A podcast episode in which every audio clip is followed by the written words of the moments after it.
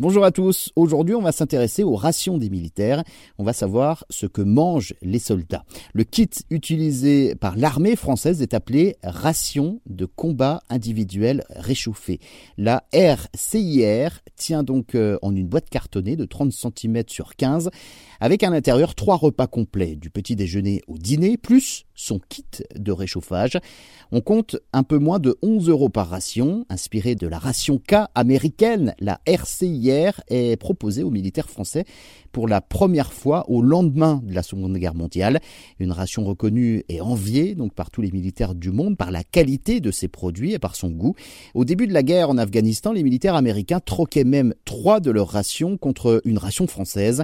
Quand l'installation d'une cuisine de campagne est impossible, eh bien les militaires engagés en opération extérieure, en OPEX, n'ont que la rasquette, comme on peut l'appeler, pour se nourrir. Lors de la Première Guerre mondiale, en 14-18, pour nourrir les 8 millions d'hommes mobilisés sur le terrain, le bétail suivait les troupes et il était abattu et préparé sur place avec des cuisines mobiles. Dans les rations, on retrouve 90% de produits français, par exemple du pâté breton Enaf qui fournit l'armée en rillettes et en pâté de porc depuis 1920. Au total, une cinquantaine de fournisseurs comme Connétable, Maison Larzul ou encore Andros. Des produits sans colorant artificiel, sans exhausteur de goût et sans OGM. Ces aliments doivent rester étanches, se au moins 4 ans à des températures extrêmes entre moins 10 à 55 degrés.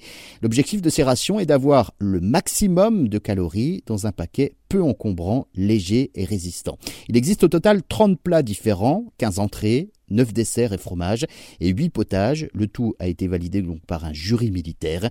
Au menu par exemple, navarin d'agneau, lasagne, autruche sauce cranberry, tartiflette, rougaille saucisse ou encore cassoulet supérieur, des collations sucrées et salées, des boissons déshydratées. Il existe aussi la ration de fête pour euh, Noël et Nouvel An et on connaît déjà le menu de celle de Nouvel An 2022, gambas, canard confit, sauce au foie gras et pommes de terre à la landaise. Bon appétit pour les militaires donc.